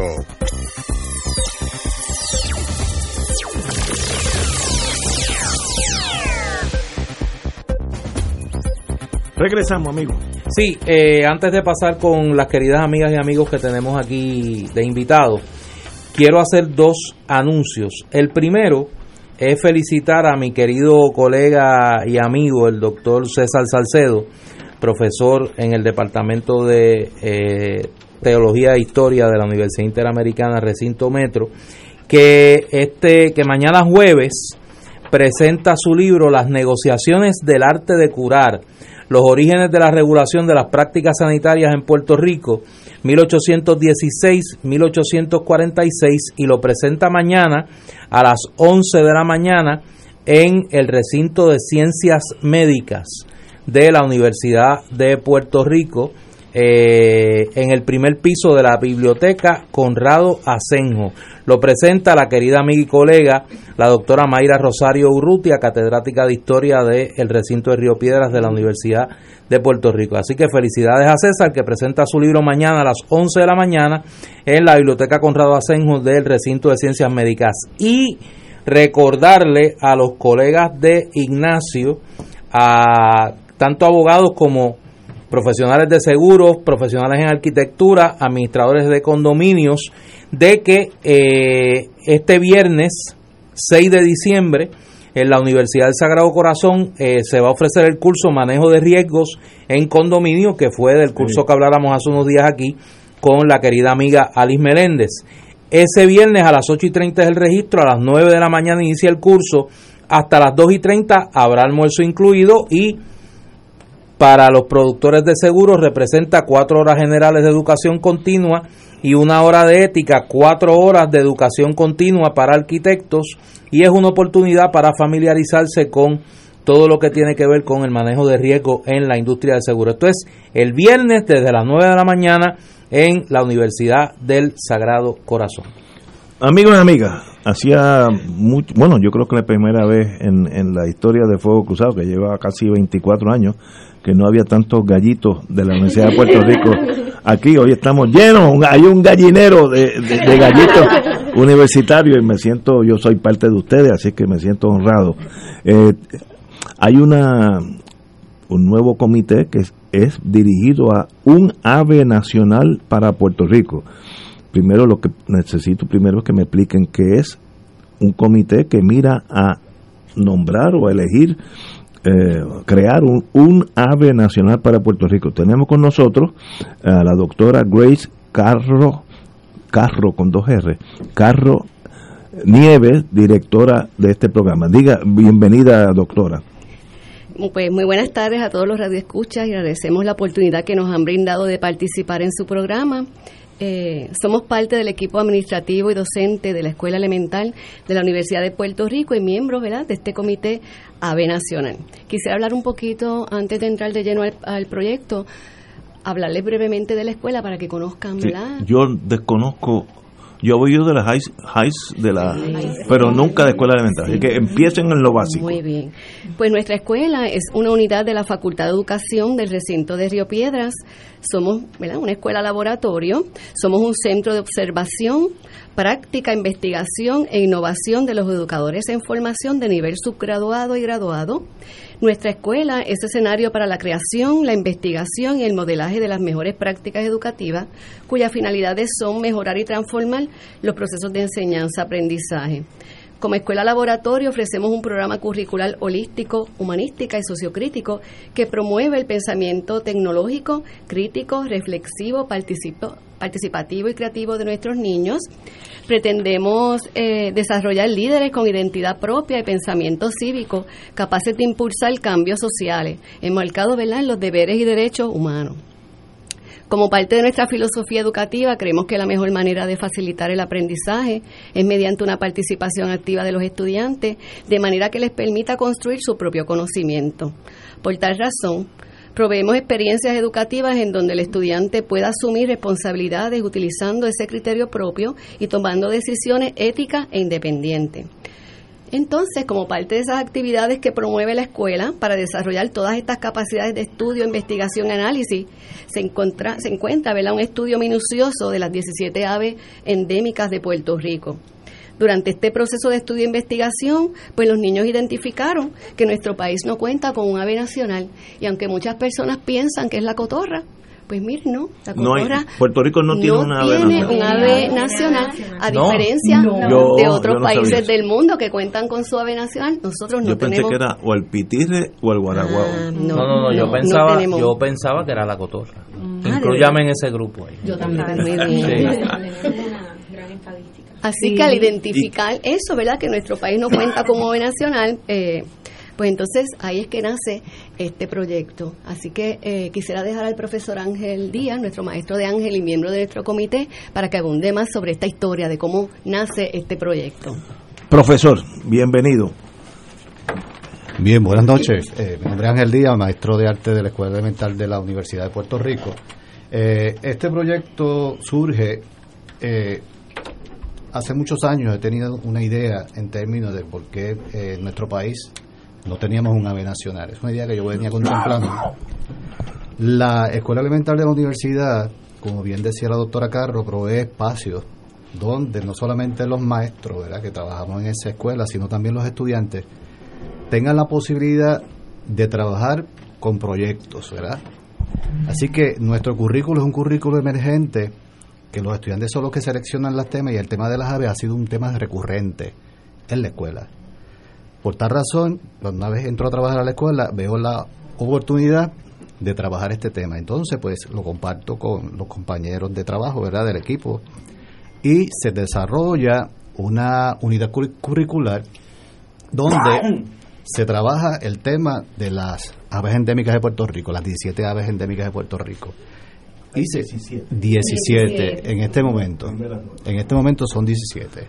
Puede ser. Eh, lo que usted mencionó el pitirre no es la endémica. Ah, no. Y el no. tampoco. No, así que vamos a empezar por ahí. Oye, no, no he pegado una. pues bien, como le voy, eh, le iba comentando, pues se da esta oportunidad. Así que se desarrolla esta unidad curricular donde se va a trabajar, además de todos los temas que se cubren en, en ese grado, ¿verdad? principalmente los grados primarios, eh, dos puntos importantes. este proyecto tiene dos puntos importantes, ¿verdad? El proyecto Un Ave Nacional para Puerto Rico tiene dos principios. Primero, que sea educativo, porque nuestra idea eh, principal es que tanto estudiantes, maestros, el público general, todos los que viven en este país conozcan que tenemos 17 aves endémicas y enfatizar la importancia en el equilibrio ecológico, ¿no? Esa función que tienen en, el, equilibrio, ecológico. Y segundo, y segundo, la parte democrática, ¿verdad? Vivimos un país aparentemente democrático, decimos que es democrático, y buscamos la manera de que eh, en este proyecto los niños decidan a través de un voto, del voto, a través del voto, cuál sería el ave nacional para Puerto Rico. Pero ese, esa votación sería una votación bien pensada, eh, eh, bien instruida, para llegar a, esa a esa, a esa determinación. Y, y para eso eh, hemos estado trabajando muchas cosas, ¿verdad? Pero lo más importante son esos dos puntos. La, la, idea aquí es que se conozcan las 17 aves endémicas y busquemos la manera de proteger a las que están amenazadas, que tenemos tres en este momento y probablemente van a haber más. Y lo segundo, todo este proceso democrático.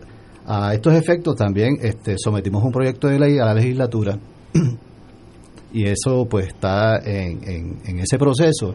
Entendemos que nosotros como país, ¿verdad? Necesitamos elementos que nos unan es un país que está bien fragmentado en estos momentos y creo que este tema de tener un, símbolo patrio une y más si es seleccionado por nuestros niños.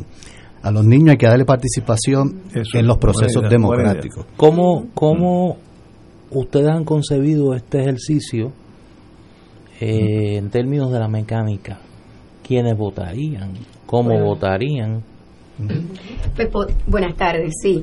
Podrán participar eh, y votar. Identifíquense, por favor. Sí, eh, profesora Glamari Morales Cuyar, eh, profesora de multigrado de la Escuela Elemental de la Universidad de Puerto Rico. Adelante. Gracias. Este, podrán participar y votar niños y niñas matriculados que cursen desde el primer grado a sexto grado.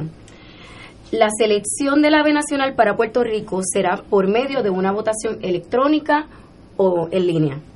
El proceso se llevará a cabo desde las escuelas públicas, privadas o alternativas de Puerto Rico. Todas las escuelas. Todas las escuelas, ¿verdad? Todas las que deseen, participar y se registren. Y homeschoolers. Y homeschoolers, por eso es que mencionamos que sean alternativas también. El proceso de votación será dirigido, validado y certificado por la Comisión Estatal de Elecciones de Puerto Rico. Eh, la votación será para el miércoles 29 de abril del año 2020. Así que estamos próximos a que se dé esto. Y pues ahora pues puedo pasar eh, con la profesora Desiree Sánchez, que ella pues puede abundar un poquito más sobre pues, la idea. profesora Sánchez, diga usted. Sí, claro que sí. Mira, en un año de elecciones, como lo es el año entrante, este proyecto añade valor conocimiento y relevancia sobre el tema de la democracia a los niños de nuestro país, quienes según crezcan, creemos nosotras y nosotros, se sentirán parte central e importante de la toma de decisiones y asumirán conciencia sobre la importancia de la participación ciudadana, que es tan importante y central, ¿verdad? Esto, esto se da en un contexto muy significativo. Así que esta votación no se llevará a cabo, como decía el profesor Ángel, al azar, sino que se realiza como una actividad cumbre de un proceso educado, e informado, que le ofrece la posibilidad al niño de conocer, valorar y defender las especies de aves que son únicas en el mundo aquí en Puerto Rico. Así que en ese sentido, le otorga una voz a un sector de la sociedad que es central e importante. Es la niñez la que nos toca insertar en el proceso de cuidar y proteger nuestros recursos naturales para que perduren. Y nos parece que la oportunidad de participación eh, es un mensaje contundente y necesario a ellas y ellos. O sea que para esto tenemos unos colaboradores quienes junto a nosotros y nosotras procurarán que este proyecto se lleve a cabo. Y para eso eh, la profesora Suheili Ortiz Rivera pues nos va a compartir, verá quiénes son. Ya nos adelantaron que la Comisión Estatal de Elecciones, pero tenemos muchas agencias que se han unido a nosotras y a nosotros en este esfuerzo. ¿Y, esta votación cuándo sería aproximadamente? El 29 de abril. De abril, del año 2020. Antes que la profesora nos explique el tema de los colaboradores, una pregunta que temo la respuesta, pero la tengo que hacer. Eh, ¿Qué gestiones se han hecho, si alguna, para que a través de la Asamblea Legislativa se, se apruebe algún tipo de legislación sobre esto? Sí, ya eh, sí se sometió un proyecto a la Asamblea Legislativa de estos efectos. Ese, ese borrador que nosotros sometimos ya se lo revisaron eh, se nos devolvió, volvimos a, enviarlo y está en ese proceso. o sea, no lo han radicado. No lo han radicado, pero está en ese proceso para de erradicación. Está bien próximo a eso. Gracias. Es un proyecto ¿verdad? que va de la mano de, de esta propuesta. Así como ¿verdad? se espera que se haya una votación y que finalmente tengamos una candidata, eh, finalmente pues, a su vez va de la mano ¿verdad? ese proyecto con esta votación. Así que ambas cosas están corriendo a la vez. Para que vean la ignorancia del incauto Aquí hay 13 aves endémicas a Puerto Rico. 17. 17. Reconozco el San Pedrito, porque eso en adjunta es famoso. Eh, hasta hay un, hasta hay un dicho, no, hay un dicho adjunteño que tiene hasta una mala palabra, pero no lo voy a decir tan mala. Era cuando no había Weather Bureau ni nada, los íbaros decían, cuando el San Pedrito cambia el pito, nos jorobamos toditos. Y era que el San Pedrito, al sentir la baja presión, cantaba diferente y cambiaba el pito y los, los que eran por eso que están aquí todavía, decían por ahí viene una tormenta. Y eso es un dicho, cuando el San Pedrito cambia el pito, nos jorobamos toditos. Y, y, como es la cosa, y, lo veo aquí medio gordito, yo sé que siempre estaba en los, los árboles de café, siempre estaba allí, eh, era parte del escenario. Conozco el múcaro, eh, que que siempre me impresionó, pues de noche hacía uh, uh, uh, y era me metía miedo cuando yo era nene. Y la cotorra, que of course, todos los que estamos en el yunque sabemos de la cotorra nuestra, que es tan, y tan bonita.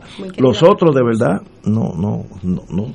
Hay unos zumbador verde, reina mora, zumbadorcito, el carpintero, comeñame, calandria, bobo mayor, juí, mariquita, mariquita los he visto, pero no no mucho, que son bien negros con una rayita amarilla, preciosos, bien te veo, eh, guabairo y reinita bosque enamo, wow, extraordinario, extraordinario.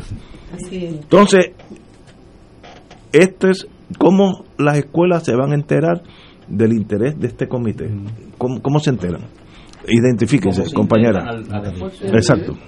Pues buenas tardes, eh, yo soy la profesora Natalia maestra de tecnología de, de la escuela. Pues para que las escuelas, ¿verdad? Y todos los que estén interesados sobre el proyecto se enteren de, la iniciativa, eh, el señor Víctor Díaz, eh, que es colaborador del proyecto, eh, diseñó y creó una, un portal en línea, una página en internet, que es escogetuavenacional.upr.edu, ¿verdad?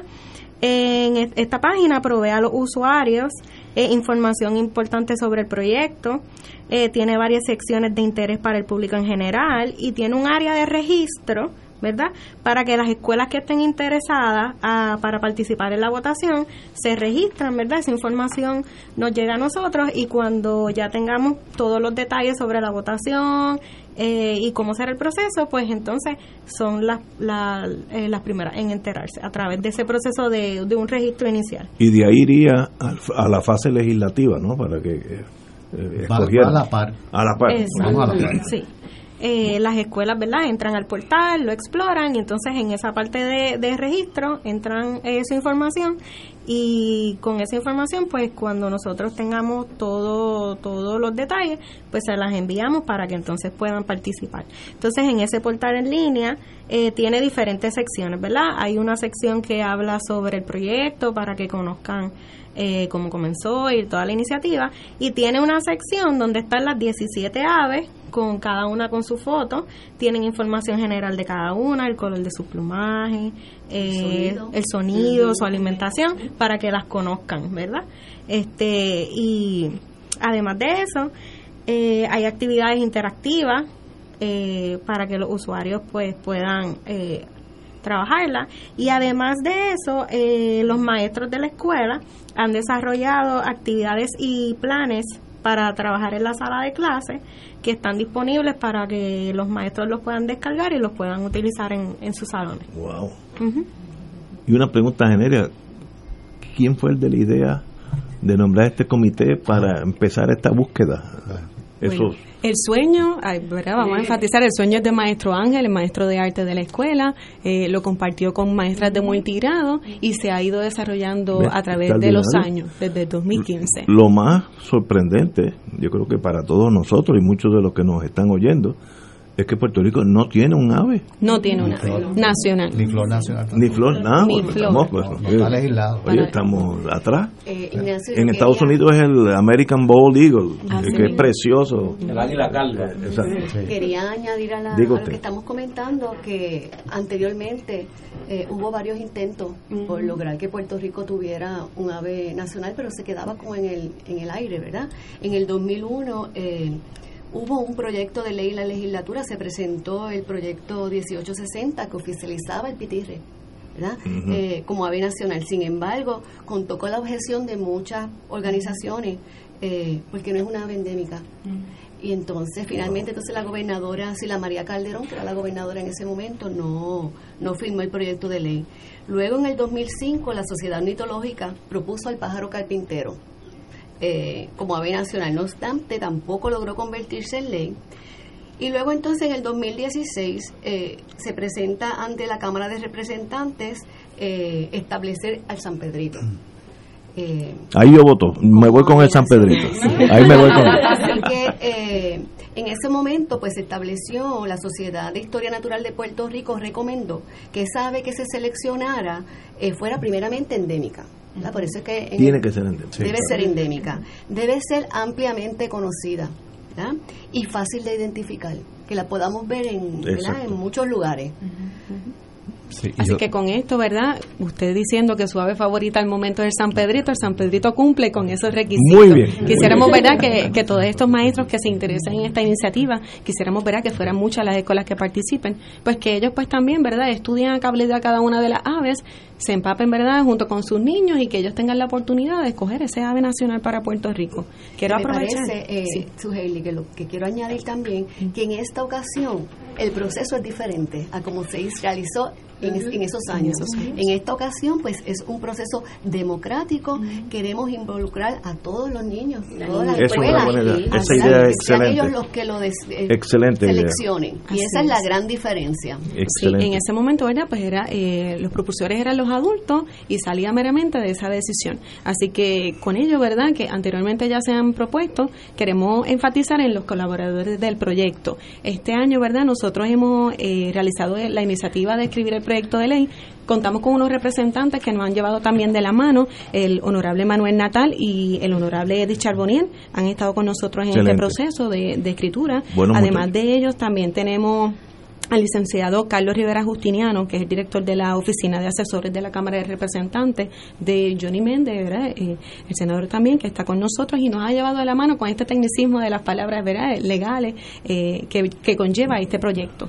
Pero, ¿verdad? No queremos dejar afuera que eh, reciente tuvimos ese aval de la Comisión Estatal de Elecciones, porque si estamos hablando de una votación, pues ¿quiénes son los que manejan estas votaciones en Puerto Rico, verdad? Para los adultos, pues la Comisión Estatal de Elecciones. ¿Cómo lo vamos a hacer? Pues ellos ya nos dieron su aval de que sí, los niños lo pueden hacer, sería la primera vez en la historia que los niños tienen la oportunidad de votar. Así que bueno, tenemos, ¿verdad? Vuelvo y repito, niños de primer grado a sexto grado, de escuelas públicas, privadas, eh, eh, alternativas en Puerto Rico, homeschoolers, así que tienen la oportunidad, ¿verdad?, de, registrar su escuela, estos maestros que estén interesados.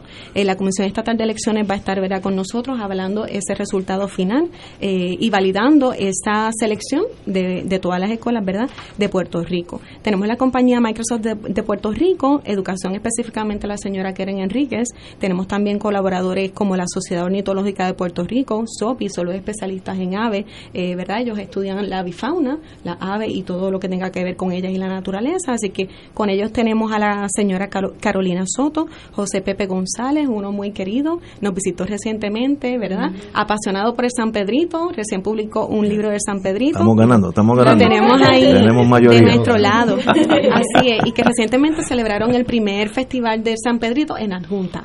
Así que esperamos que sean muchos años más con ellos también. Y el ornitólogo, ¿verdad? Raúl Pérez. Además de eso, ¿verdad? Decimos que esto es un proyecto súper sólido y quisimos buscar todo este respaldo de las mejores agencias, oficinas y especialistas, tanto en democracia, educación, avifauna, naturaleza, tecnología, entre muchos más.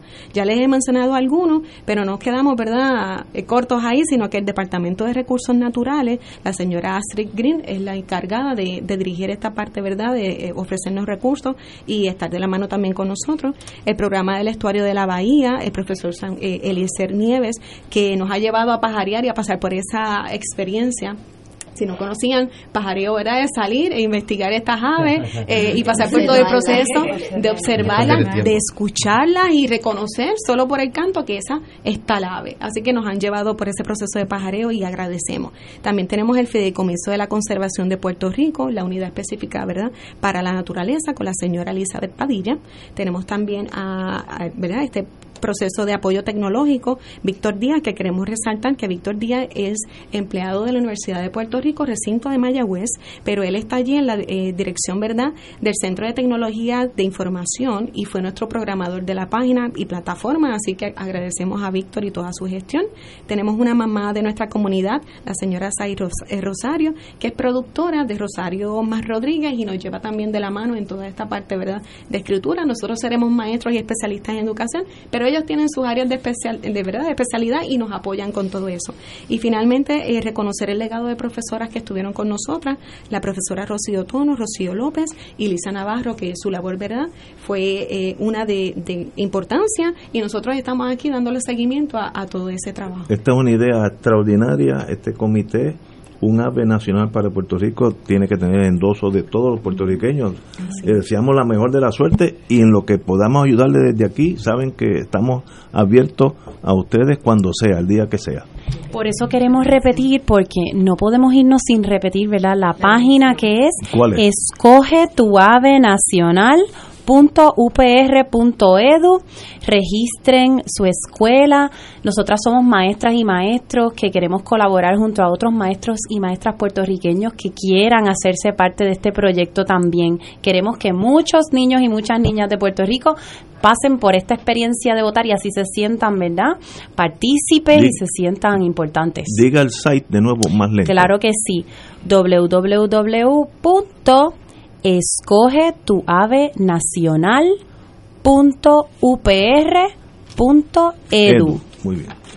Quisiéramos añadir también el correo electrónico de la página, porque le estamos diciendo, esto es un proyecto, ¿verdad?, que, que va con toda. Necesitamos tener toda esta información en una sola dirección. Esa es la página, ¿verdad?, el portal donde encuentran toda la información de las 17 aves, pero tenemos el correo electrónico, así que anote bien, avenacional.upr.edu avenacional.upr.edu. Cualquier duda o pregunta nos puede escribir por ahí. Toda la información de este proyecto ¿verdad? la vamos a contestar a través de ese correo y también tenemos la extensión de la escuela. Eh, sería el 787-764-0000 a la extensión 83365 y también tenemos la 83388, 83385 y 83378. Pues compañeros y compañeras, qué bonito ha estado aquí. Nunca he visto nunca tantos gallitos juntos. Juventud, divino tesoro. Lo, de verdad que hay que darle un abrazo a todos ustedes porque mejor mejor eh, comité con, con algo bonito que se necesita y ustedes están a la vanguardia de eso, así que lo felicitamos sinceramente. Muchísimas gracias. Señores, tenemos que ir a una pausa, amigos. Muchas Fuego Cruzado está contigo en todo Puerto Rico.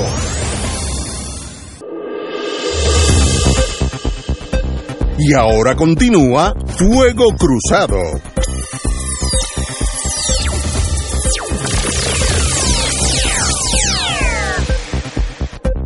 Amigos y amigos, vamos a romper el círculo nacional, caer en Washington, D.C. Hoy el, la, Cámara de Representantes estuvo entrevistando conocedores del derecho, profesores mayormente, en torno a si hay causa que cometió, si algo Trump, etcétera, etcétera. Y el consenso fue que obviamente era cometido una ofensa eh, contra el presidente, eh, contra su función como presidente, en torno al caso de, ahí, la provincia, eh, ¿cómo se llama el país? Ucrania. Y obviamente, pues, eso habla tan y tan mal de él, su estilo de vivir, de gobernar, este, donde la extorsión es parte del diario vivir con ese señor. Pero la Cámara, yo estoy seguro que, lo que con lo que oí hoy, eh, una parte, eh, no hay duda que este señor cometió ofensas que son, es posible llevarlo a un a un residenciamiento.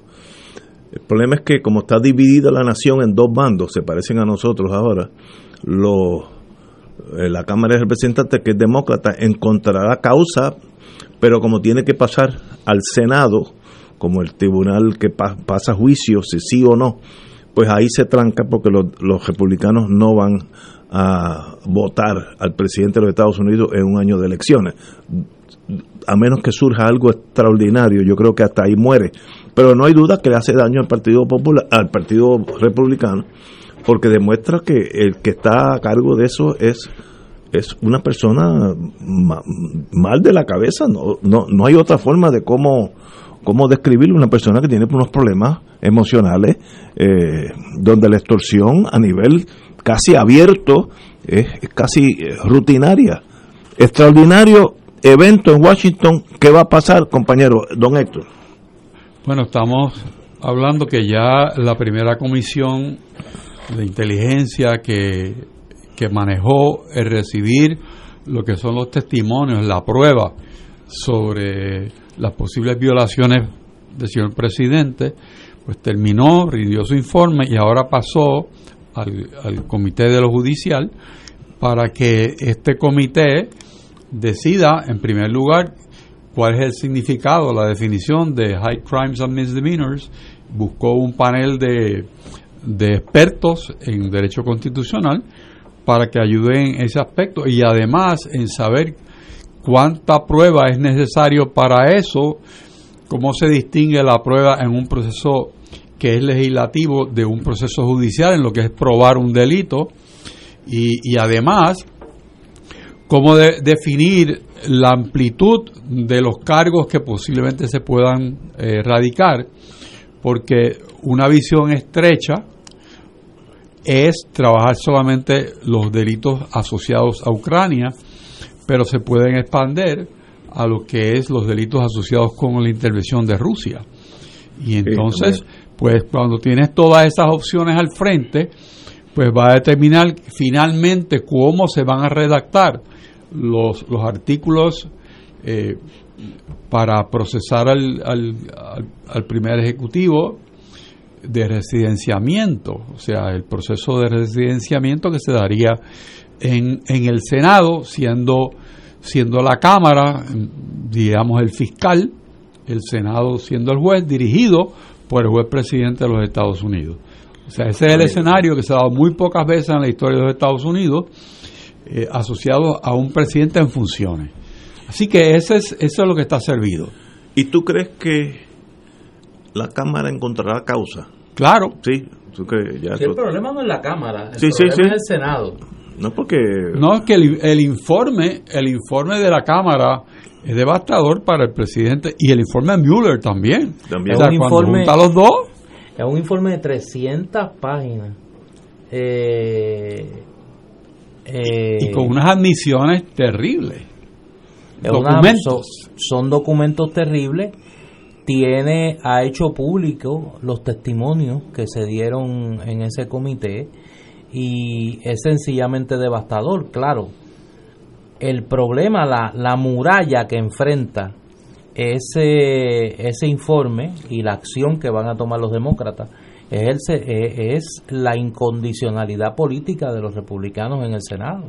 O sea, ellos sencillamente no quieren eh, aquilatar la evidencia contra Trump, quieren emitir un juicio de, de, exonerarlo políticamente para evitar el problema político para los republicanos y yo creo que ese es el cálculo erróneo.